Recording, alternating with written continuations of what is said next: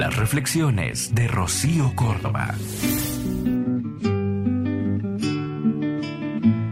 Estoy pensando en alquilar las horas de quienes dicen aburrirse, en pedirles su reloj y entregárselos a cualquier entusiasta para que pueda llevar a cabo todas sus inquietudes.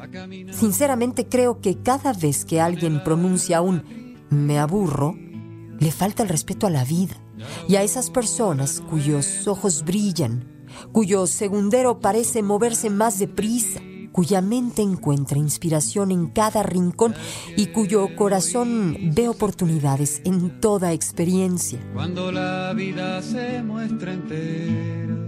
Estas personas saben que no solo es importante mejorar lo negativo, sino potenciar lo positivo. Y ante este planteamiento siempre hay algo que hacer.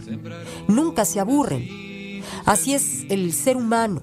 Mientras unos experimentan los días para disfrutar de todas sus pasiones a la vez que cumplen obligaciones, otros les alcanza hasta para tirar horas de vida en pozos de apatía y falta de iniciativa.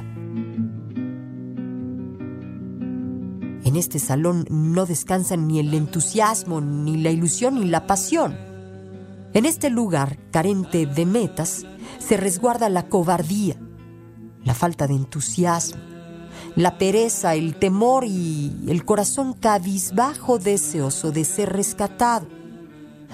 Debería de avergonzarnos, aburrirnos teniendo familia, amigos, libros, música, naturaleza.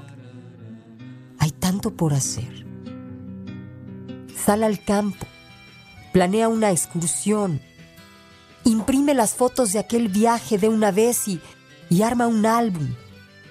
Hazte voluntario, haz visitas, aprende a tocar un instrumento, planteate retos y ten como mínimo un sueño, algo que te invite a tener esperanza. Las cosas parpadean y se mueven.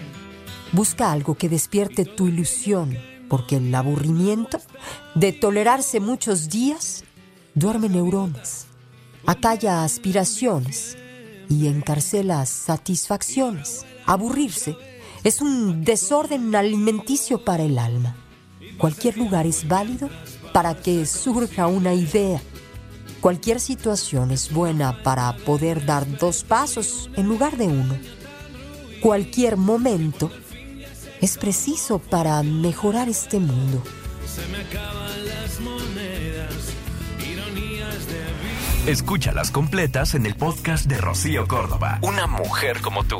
Entra a iheart.com o descarga la app y regístrate. Es gratis.